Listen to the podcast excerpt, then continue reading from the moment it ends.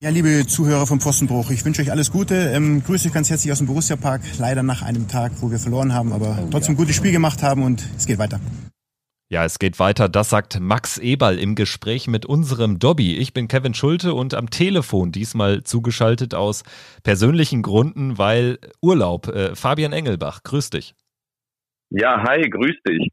Kevin, das ist ja der absolute Wahnsinn. Wir haben eine Ansage von Max Eberl wir sollten so langsam drüber nachdenken, unseren Podcast ja auch zu beenden, weil wenn es am schönsten ist, soll man ja aufhören. Definitiv, aber weil ja, das wäre ein bisschen früh nach drei Spieltagen und einer Pokalrunde. Und äh, weil ja auch das ganz große Besteck noch erst auf den, auf den Tisch kommt in Form von Europa League-Spielen. Wir haben die Auslosung erlebt am Freitag vor der bitteren 1 zu 3 Niederlage gegen Leipzig, werden gleich auch kurz über die Auslosung sprechen. Aber jetzt erstmal den Fokus auf die Partie richten gegen RB Leipzig. Wie gesagt, 1 zu 3 verloren, drei Tore von Timo Werner leider Gottes. Trotzdem muss ich sagen, haben wir da die beste Saisonleistung gesehen, ist meine Einschätzung. Also es gab wieder eine Steigerung zum äh, ersten Saisonsieg zum 3-1 in Mainz und trotzdem haben wir verloren. Woran liegt's, Fabian? Ja, äh, du hast es ja gerade schon angesprochen. Heute doppelte traurige Premiere bei uns. Zum einen ist das die erste Folge, wo wir nicht physisch an einem Ort sitzen, sondern uns übers Telefon behelfen müssen. Und zweite traurige Premiere, es ist die erste Folge von Pfostenbruch, wo wir eine Niederlage besprechen müssen. Ich habe das Spiel tatsächlich am Freitagabend gar nicht verfolgen können, weil äh, ich da Probleme mit dem WLAN hatte. Aber als guter Podcaster habe ich mir das Spiel heute in kompletter Länge auf The Zone nochmal äh, angeschaut an der Stelle viele Grüße an The Zone und mega, dass das möglich ist. Äh, es gibt ja Kollegen von anderen Sendern, wo das nicht möglich gewesen wäre. Ähm, an der Stelle war es aber gut und ich kann an der Stelle schon mal eins sagen, es ist super scheiße, wenn man ein Spiel guckt, wo man weiß, dass eine Mannschaft dieses Spiel verlieren wird. Aber ich finde auch, dass wir mit die beste Saisonleistung gesehen haben, zumindest bis zum 1-0. Ja, definitiv. Also erstmal äh, würde ich dir recht geben, das grenzt an Masochismus, wenn man sich äh, in dem Wissenspiel anschaut. Aber ähm, ja, du hast es angesprochen, wir haben viel Gutes gesehen, gerade bis zum 1-0, wo ja so ein bisschen so der Stecker gezogen wurde, gerade äh, auch, weil wir eben äh, ja eine sehr torschussreiche erste Halbzeit gespielt haben bis dato. Es gab ja jetzt zwar nicht äh, diese ganz tausendprozentige Chance für uns, aber doch einig, einige gut herausgespielte Szenen, so Halbchancen oder auch eine große Chance durch Alassane Player, auch das äh, gut äh, kombiniert. Ich glaube, da war sogar Matthias Ginter dran beteiligt an der Kombination.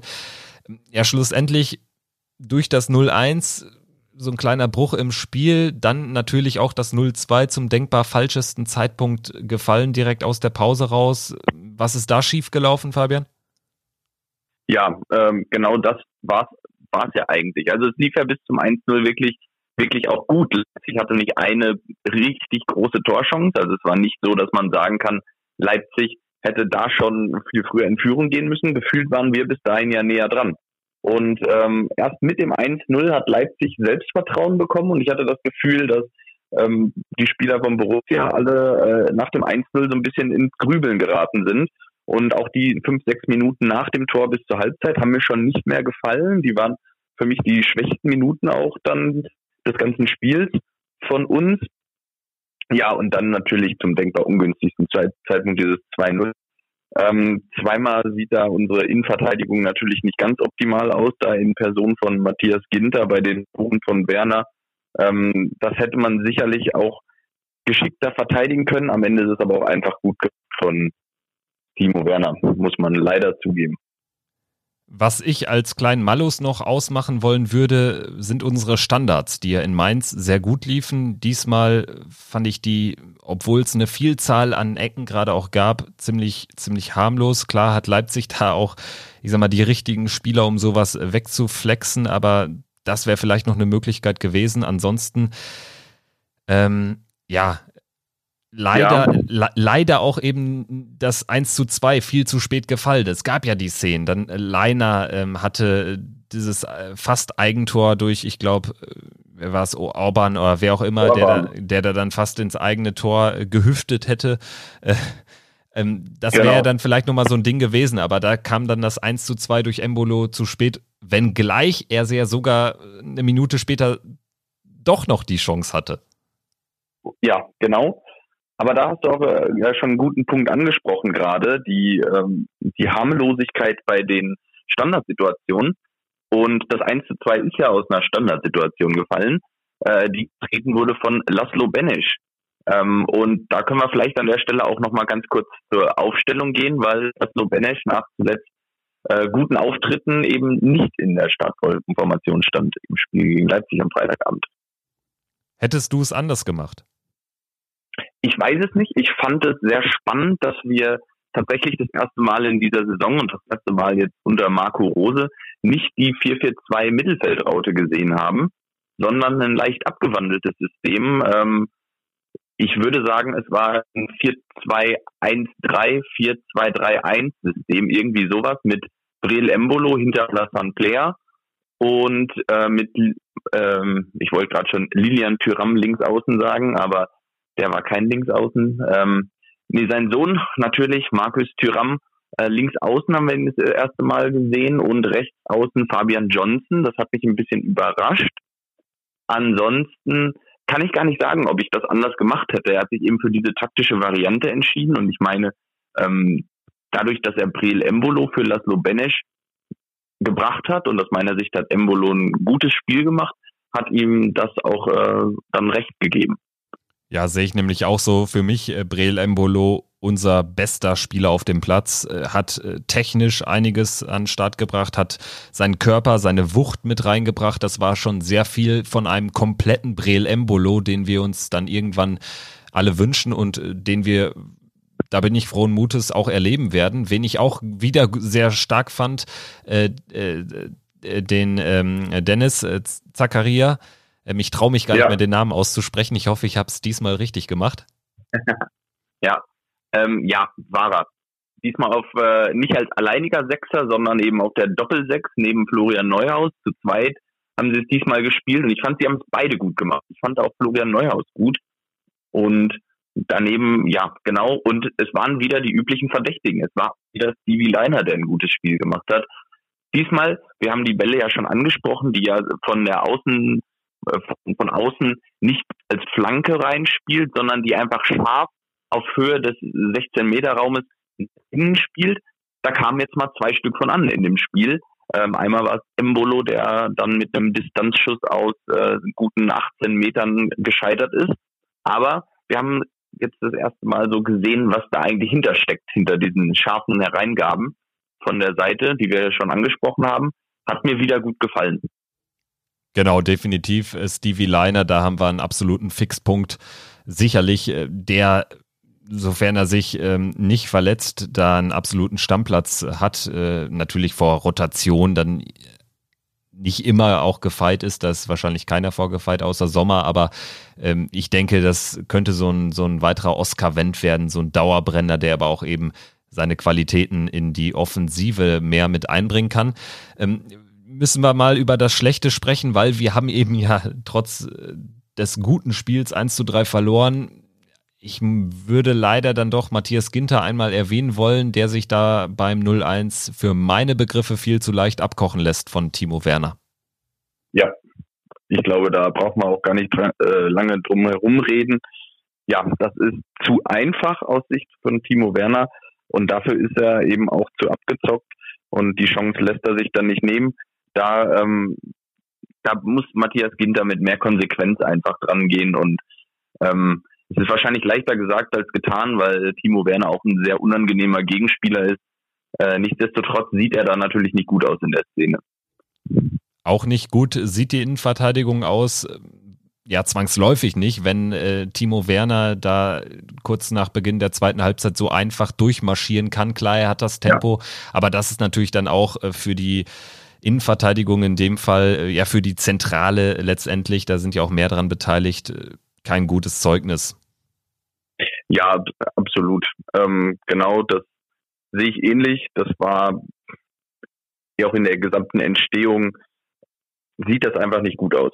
Das ähm, muss man klar sagen. Klar, dann kommt die Schnelligkeit dazu von Timo Werner, da kommt Nico Elvedi dann auch einfach nicht mehr hinterher, wenn Timo Werner in voller Fahrt. Ja, letztlich sahen sie bei beiden nicht besonders gut aus. Es sind natürlich auch wirklich klasse Spieler von Leipzig, das muss man sagen. Die haben mich zumindest, ich habe sie jetzt äh, im Spiel gegen Union und gegen uns jetzt gesehen, in den zwei Spielen, haben sie mich schon überzeugt. Nicht, weil sie spielerisch viel besser sind als andere, aber weil sie es eben schaffen, die Spiele auch äh, zu gewinnen und sehr ähm, sehr effizient spielen, sehr ähm, ja sehr unangenehm auch für die Gegner. Also sowohl Union als auch Gladbach haben sich jetzt beide total schwer getan, Mittel zu finden, gegen, gegen Leipzig irgendwie ähm, zu spielen. Was mir aufgefallen ist heute auch bei uns, ähm, ich habe das Spiel ja heute gesehen, das Spiel war vor vier Tagen, aber ähm, wir hatten quasi ein Montagsspiel. Bei mir hatten wir ein Montagsspiel, äh, auch wenn ich dafür bin, Montagsspiele abzuschaffen. Äh, ich ich, ich habe das Spiel jetzt am Montag gesehen. Nee. Ähm, mir ist aufgefallen, dass und die Spielidee bei uns, das war ganz klar erkennbar, dieses schnelle Umschalten, das schnelle nach vorne spielen. Wir haben oft nach, nach Ballgewinnen ähm, kam oft der, der erste Pass ähm, nach vorne, kam nicht so, wie er hätte kommen sollen. Und dadurch sind zum einen bei uns viele eventuell potenziell gefährliche Situationen schon schnell wieder bereinigt gewesen aus Leipziger Sicht. Und zum anderen hat Leipzig es dann sehr gut gemacht, da in genau diesen Situationen nachzusetzen. So ist auch das 1-0 entstanden, in der Situation dann wieder direkt umzuschalten. Und da muss ich sagen, äh, ist definitiv noch totaler Verbesserungsbedarf auch bei uns. Diese äh, ersten Bälle, sage ich mal, die, die ja doch dann vertikal nach vorne gespielt werden sollen, die müssen, die müssen besser werden. Ja, absolut. Aber das ähm, ist ja auch was, was Marco Rose anspricht, dass es eben ein Entwicklungsprozess ist da kommt dann sicherlich so eine, das möchte ich nur mal herausheben, eingespielte Leipziger Mannschaft auch zum falschen Zeitpunkt. Man muss ja wirklich konstatieren, das ist auch in der The Zone-Übertragung das eine oder andere Mal angeklungen, mal hat man es dann aber auch wiederum, wie ich finde, fälschlicherweise hinten angestellt.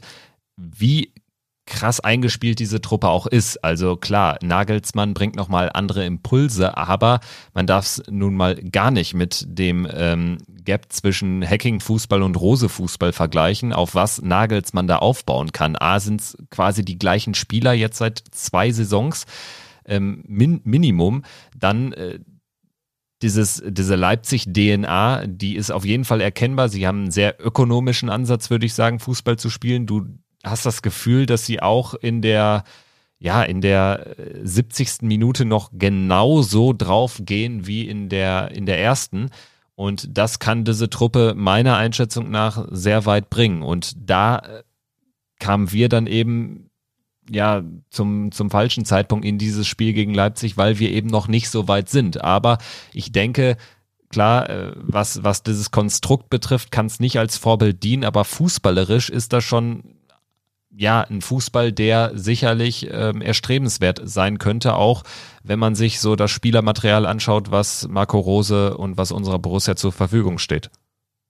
Ja, ganz klar.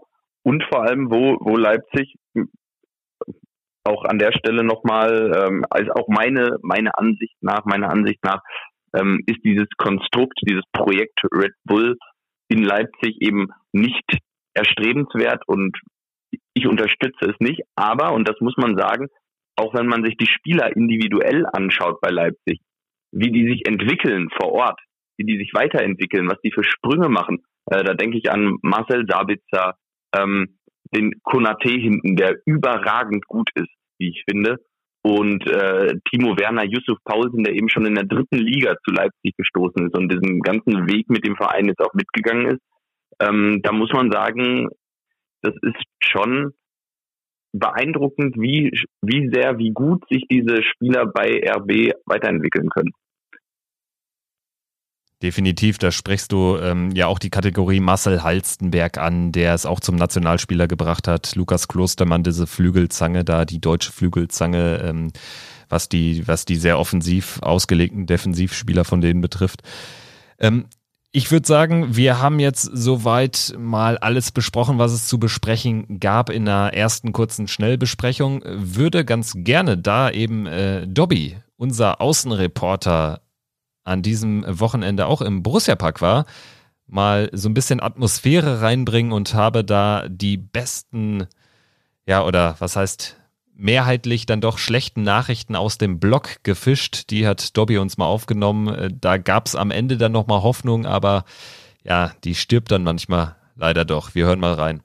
Tja, so ist Fußball. Da spielst du ins gute Spiel, hältst du den Druck stand. Leipzig eigentlich keine Chance und in der 37. Minute passt der einmal nicht auf. Wer macht das 1 für Leipzig? Der Timo Werner er, ja, bekanntlich gesehen trifft er ja leider schon fast zur Gewohnheit gegen uns. Aber man muss sagen, wir bleiben dabei. Die Stimmung ist positiv. Ich sage, wir drehen das Spiel und gewinnen noch. Wenn der sollte das anders sein? Zweite Halbzeit kaum begonnen. Und zack, wer trifft für 2 zu 0 wie diese Scheißdosen. Leider Gottes, Timo Werner, der Schreck nur von uns bei Borussia Mönchengladbach. 90. Spielminute. Geht da noch was? Vier Minuten Nachspielzeit. Gerade ist das Tor gefallen. 1 zu 2. Geht da noch was, Leute? Geht da noch Vier Minuten noch. Die Hoffnung schaffen das noch.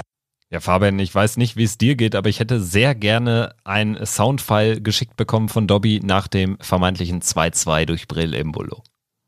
Ja, das äh, Hätte ich auch gerne noch gehört. Und äh, ja, war tatsächlich knapp. War nochmal eine gute Kopfballsituation. Man hat danach gesehen, wie sehr er sich selber auch geärgert hat darüber, dass er diesen, diesen Kopfball dann über das Tor gesetzt hat. Ja, das wäre wär was gewesen und aus meiner Sicht wäre auch ein 2 ein verdientes Ergebnis nach diesem Spiel gewesen. Ich habe die Mannschaften als relativ äh, gleichzeitig empfunden, wobei am Ende Leipzig eben die clevere Mannschaft war und ja, dann ähm, am Ende, als Borussia alles nach vorne werfen musste, dann eben noch das 3-1 nachlegt. Ähm, Kopfballspiel von, ich glaube, Florian Neuhaus war es, der ähm, ein wenig unterm Ball herspringt und damit den Treffer vorbereitet. Sicherlich fragwürdig, aber in der Situation sicherlich auch der Sache geschuldet, dass es nur noch wenige Sekunden zu spielen waren und dann ist ja doch eine gewisse Nervosität und Hektik mit dem Spiel. Da würde ich sagen, wir haben unsere Einschätzungen zum Besten gegeben. Wie angesprochen, Dobby war im Stadion, hatte auch nochmal einen anderen Blick auf die Dinge sicherlich dadurch zwangsläufig gewinnen können. Äh, wir hören dann mal rein, was er zum Spiel gegen RB Leipzig sagt. Dobbys Meinung.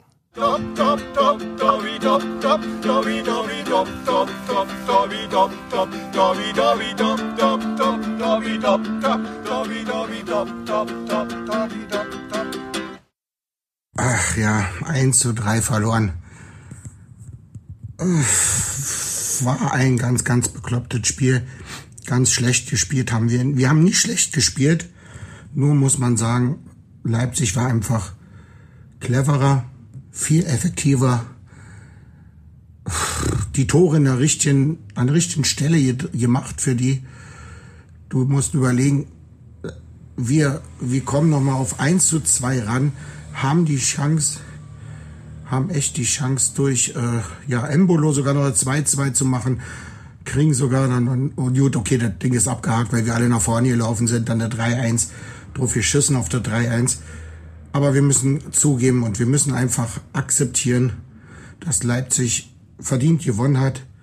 Aus dem Grunde, weil die einfach cleverer und viel, viel effektiver waren als wir. Unsere Standardsituation ging überhaupt nicht auf, dieses Mal. Und trotzdem muss man sagen, die Stimmung im Stadion, die Nordkurve hat gefeiert, trotz der Niederlage. Und das muss man einfach akzeptieren und auch würdigen. Die Stimmung war trotzdem sehr, sehr gut, fand ich. In diesem Sinne Mund abwischen und nächste Woche fahren wir zum Dom und hauen die Kölner innen über.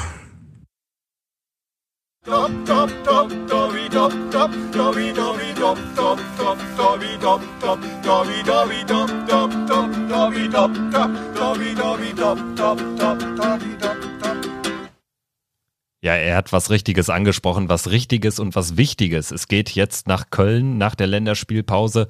großes äh, Derby nach ähm, einem Jahr Abstinenz aus Gründen, würde ich sagen. Ähm, da sprechen wir auch gleich nochmal drüber, beziehungsweise das werden wir in einem besonderen Rahmen auch nochmal diskutieren. Dazu später mehr am Ende der Folge.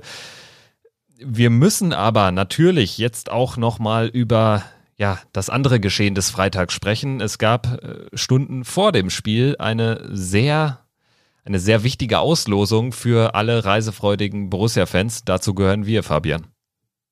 Ja, wir haben ja auch vorher schon fleißig berichtet, welche möglichen Konstellationen sich ergeben können. Und ich glaube, Max Eberl, der hat es so ein bisschen ähnlich äh, gesagt. So, wir haben uns mit ganz vielen Optionen beschäftigt und ganz viel geschaut, was es alles werden könnte. am Ende sind es Teams geworden, die wir eigentlich gar nicht so auf dem Schirm hatten. Ähm, da hat er mir so ein bisschen auch aus der Seele gesprochen. Äh, so ging es mir auch. Ähm, das waren tatsächlich Teams, eigentlich hatte ich die, diese Gruppenkonstellation so in der Zusammensetzung ähm, wäre auf jeden Fall nicht meine, mein absoluter Wunsch gewesen, aber es ist auch natürlich keine Katastrophe. Und äh, genau da gehst du mit meiner Meinung einher und auch mit der Meinung von unserem Cheftrainer Marco Rose. Ja, Dobby, wir haben es äh, schon mehrfach jetzt erwähnt, hat einen tollen Job gemacht da äh, am Rande des Spiels, war dann am Samstag noch beim Vormittagstraining, hat da den ein oder anderen Spieler, den ein oder anderen Funktionär, nicht, nicht, nicht irgendeinen, also Max Eberl hinters Mikro bekommen und hat sogar noch ein kleines Interview geführt mit Marco Rose, einmal A natürlich über das Spiel gegen Leipzig und B über das gerade angesprochene oder über die gerade angesprochene Auslosung. Wir hören mal rein. Ganz kurz, Herr Rose, Einschätzung zum Spiel. Ich muss ja sagen, es war gestern jetzt kein schlechtes Spiel von uns. Was ich fand, waren einfach nur, dass die Leipziger extrem effektiv und einfach abgeklärter gewirkt hatten. Sehen Sie es genauso oder? Ja, ich glaube, dass wir alle mit dem Ergebnis natürlich nicht zufrieden sind, aber okay. ähm, äh, wir haben gesagt, dass wir hier ein bisschen was ändern wollen, ähm, neuen Spielstil äh, auf den Platz bringen möchten. Und davon haben wir gestern, glaube ich, äh, sehr, sehr viel gesehen, auch über weite Strecken des Spiels. Und ähm, das ist für mich als Trainer dann natürlich auch ein wichtiges Signal. Wir haben gestern für uns eine, eine Benchmark gesetzt, was, was die Leistung betrifft und wollen natürlich ähm, die, die Messlatte dann versuchen, in den nächsten Wochen immer höher zu legen und dann auch Ergebnisse zu bekommen. Und ähm, was sagen Sie persönlich zur Europapokalauslosung? Ich meine, interessante Gegner sind es ja geworden. Başakiri kennen wir ja schon, wo ich ja selber auch dabei war in Kuh, aus Kufstein. Mhm. Da hatte ich ja schon gesagt, wenn wir die kriegen sollten, habe ich die Befürchtung, dass viele sagen, oh, die haben wir ja in der Vorbereitung 5-1 geschlagen, das, das machen wir mit links. Und ja, wie sehen Sie das denn jetzt? Ja, so funktioniert Fußball nicht. Also ich finde, du hast schon einen ganz guten Riecher gehabt. Ähm, ich denke, das war ein Vorbereitungsspiel. Ähm, äh, beide Mannschaften in vielen unterschiedlichen Konstellationen haben, haben einiges probiert äh, türkischer Vizemeister. Der wird sicher was auf uns zukommen. Ansonsten werden wir ins schöne Österreich reisen und ähm, äh, dieses äh, Los AS Rom, glaube ich, bedeutet für alle ähm, äh, ja, einfach Messen auf ganz hohem Niveau und da freuen wir uns alle drauf. Ja, da hat er einen guten Punkt gemacht am Ende. Da freuen wir uns alle drauf auf Rom auf eine geile Tour nach Rom. Das kennen wir ja noch äh, vom Lazio-Spiel vor ein paar Jahren. Da war es das Zwischenrundenspiel, wenn ich mich richtig dran entsinne, mit den Granden la Mike Hanke etc. pp. Äh, geile Nummer, nur das Spiel war eher mäßig, aber da zum Beispiel äh, kann man sich ja gut und gerne erinnern an die spanische Treppe. Fabian, Rom immer eine Reise wert. Ja, absolut. Ähm, schöne Stadt, schönes Reiseziel. Und ich denke, es ist gut, dass es jetzt die andere Römer-Mannschaft geworden ist, nicht Lazio, sondern dass es diesmal die Roma geworden ist. Und ich glaube, da freuen sich dann alle am Ende doch drüber, auch wenn ähm, sicherlich der ein oder andere vor gut äh, sieben Jahren war es, nee, sechs Jahre, 2013 war es, glaube ich, im Februar 2013, vor sechseinhalb Jahren, äh, wenn vielleicht der ein oder andere da schon mal da gewesen ist, ähm, jeder, der da gewesen ist, hat jetzt ja dann die große Ehre, auf der anderen Seite des Stadions stehen zu dürfen. Ja, ganz genau. Und äh, man hat sich auch äh, gestern schon bei The Zone ja, die, die ähm, Römer-Mannschaften anschauen können. Da war nämlich äh, Derby, das äh, Derby della Capitale heißt es, glaube ich, Römer Derby im Stadio Olimpico. Äh, müssen wir nicht länger drüber reden. Geiles Los, damit kann man was anfangen es ist auch äh, gut erreichbar von äh, Deutschland aus, also äh, gutes Los. Ähm, dann haben wir Istanbul, auch da waren wir schon, wenn ich mich dran erinnere, sogar in der gleichen Saison. Das müsste das letzte Spiel der damaligen Vorrunde gewesen sein. 12, 13 haben wir 3 genau. gewonnen mit einer B-Mannschaft gegen eine B-Mannschaft von Fenerbahce. Jetzt ist es Istanbul Başakşehir, die Nummer 4, was die Fangunst betrifft, ganz klar, wenn überhaupt, in Istanbul. Wenn überhaupt, ja. ähm, was weißt du über die Truppe, außer dass das irgendwie so eine kleine Legendenelf ist? Ja, also ich denke, dass was am bekanntesten ist, der Club ist glaube ich noch gar nicht so alt, der ist irgendwie aus Istanbul BB oder so entstanden. Der Club an sich ist noch nicht alt. Ich glaube, jeder weiß, dass äh, der größte Unterstützer und Fan der Mannschaft, ähm, soweit es überliefert ist, ist der aktuelle türkische Staatspräsident. Und Demnach ist das natürlich, ja, da an der Stelle trifft auch Fußball auf Politik. Und wir haben bei Bashasche hier eine Altherrentruppe, nenne ich sie mal, ganz viele Altstars.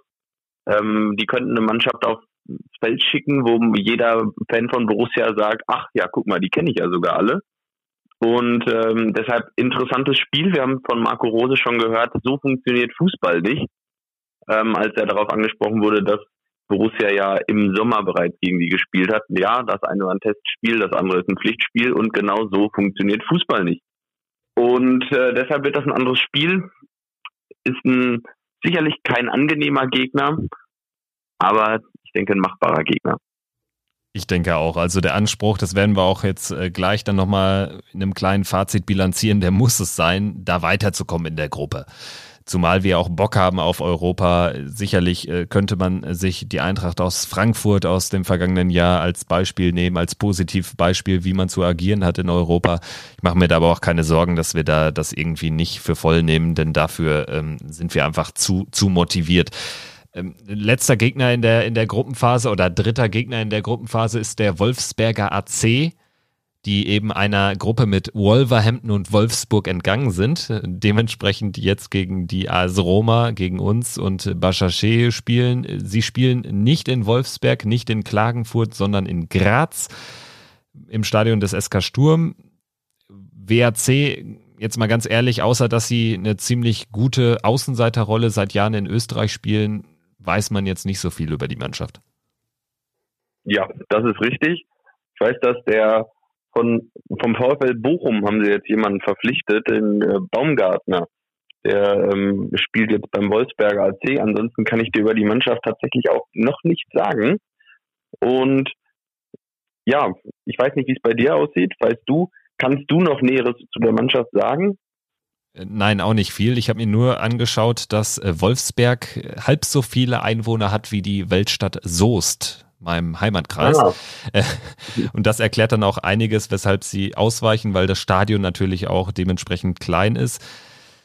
Ich finde es einfach ziemlich charmant, dass man jetzt nochmal ein ganz anderes Land hat, was wir jetzt so noch nicht abgegrast sind in den zwei Spielzeiten Euroleague in diesem Jahrtausend. Deswegen finde ich es ganz nett. Nach Graz ähm, kann man eine schöne Zugtour machen aus unserer Sicht aus Berlin. Denke ich, hat Potenzial.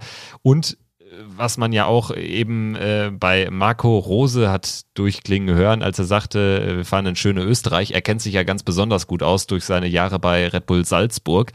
Ähm, ist sicherlich jetzt auch kein Nachteil, dass er die Mannschaft, den Gegner so gut kennt. Ähm, grundsätzlich, wenn wir jetzt mal auf die Gruppe schauen, mit äh, der Roma aus Top 1, mit äh, unserer Truppe, mit Bascha hier und mit Wolfsberg, es hätte sicherlich einfacher kommen können, wenn man sich die Gruppe des FC Sevilla anschaut. Es hätte aber auch deutlich härter kommen können. Ich denke, Platz 2 sollte da auf jeden Fall das Ziel sein, wenn nicht sogar auch äh, Platz 1 möglich ist, weil die Roma ist auch nicht mehr die Roma, die sie vor zehn Jahren war. Genau, also die Roma hat für mich eine ganz spannende Mannschaft, aber wie du sagst, das Weiterkommen sollte möglich sein. Und an der Stelle würde ich sagen, wir wollen natürlich auch im Laufe der dieser Hinrunde jetzt, wo wir eben gegen diese drei Teams zweimal spielen, auch noch ausführlicher über unsere Gegner sprechen.